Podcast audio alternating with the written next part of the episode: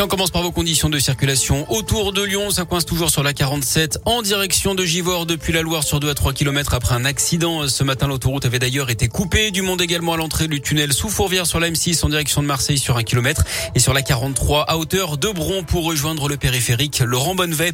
À la une ce lundi, la reprise des débats aux assises de l'Isère, troisième et dernière semaine du procès de Nordal Lelandais à Grenoble, 4 ans jour pour jour après ses terribles aveux du meurtre de la petite Maëlys. Il avait notamment indiqué ce jour-là où il avait enterré la fillette disparue depuis le 27 août 2017 à Pont de Beauvoisin. Notez que vendredi, l'accusé a reconnu avoir enlevé l'enfant et l'avoir tué volontairement.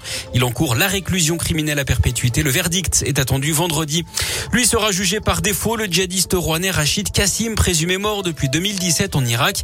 Il est accusé d'être l'instigateur de l'assassinat du père Jacques Hamel en 2016 dans une église à Saint-Étienne du Rouvray. Le procès de cet attentat s'ouvre aujourd'hui devant la cour d'assises spéciale. Trois autres individus comparaîtront pendant quatre semaines pour association de malfaiteurs terroristes. Vers de nouveaux allègements à l'école, hier, le ministre de l'Éducation indiquait que les élèves devraient très vraisemblablement pouvoir enlever le masque en intérieur avant la fin de l'année scolaire. A priori, dès le printemps, ils pourront déjà l'enlever hein, dans la cour de récréation au retour de ces vacances d'hiver. On reparle des convois de la liberté, convois qui sont attendus à Strasbourg. Aujourd'hui, ils sont interdits à Bruxelles, leur destination de départ.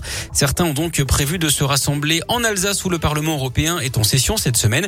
Une partie de la délégation pourrait d'ailleurs être reçue par des députés européens. Jean Lassalle se rapproche de la présidentielle. Le candidat revendique ce matin 498 signatures déposées au Conseil constitutionnel qui doit actualiser sa liste aujourd'hui. On rappelle hein, qu'il faut 500 parrainages pour que sa candidature soit validée. Un homme tué par des policiers du Nord à Paris ce matin. La victime aurait menacé deux agents avec un couteau de 30 cm de long. Ils ont riposté avec leurs armes. Du sport et du basket, la victoire de Lasvel en championnat hier soir. Les Villeurbanais privés de David Laïti ont battu Monaco 87 à 79 mmh. après deux prolongations hier soir à l'Astrobal. Écoutez le coach TJ Parker satisfait de cette réaction après la défaite vendredi soir en Euroleague face au Panathinaikos. C'était euh, un, vrai combat. Je crois que tout le monde s'est fait plaisir, que ce soit dans la salle ou à la télé. On peut pas faire mieux pour un, pour un match de, de championnat de France. J'avais dit le dernier mot sur, euh, sur le tableau aux joueurs, c'est de donner 100%. Euh, le mot c'était 100% soit en attaque, en défense. Et là franchement, il y a rien à dire. Quand on a joué à peine 48 heures, la fatigue. Là, c'était fatigue mentale et ils ont su euh, passer au-dessus de ça et ça, c'était vraiment bien. Il faut donner aussi le temps à l'équipe aussi. On ne peut pas euh, intégrer des joueurs et être bon euh, directement. Il faut qu'ils sachent aussi jouer les uns avec les autres. Et on l'a pas fait de l'année, c'est avec tout le monde. Donc, on a eu quelques jours pour s'entraîner. On n'a pas été bon en rythme, on a été bon aujourd'hui. Ça, c'est positif. Lasvel prend seul du coup la deuxième place du classement derrière Boulogne-le-Valois. Prochain rendez-vous des mercredis à l'Astrobal, huitième de finale de Coupe de France face à Vichy-Clermont. Et puis les Jeux de Pékin, nouvelle médaille d'or pour la France ce matin en danse sur classe. Le duo Papadakis à 6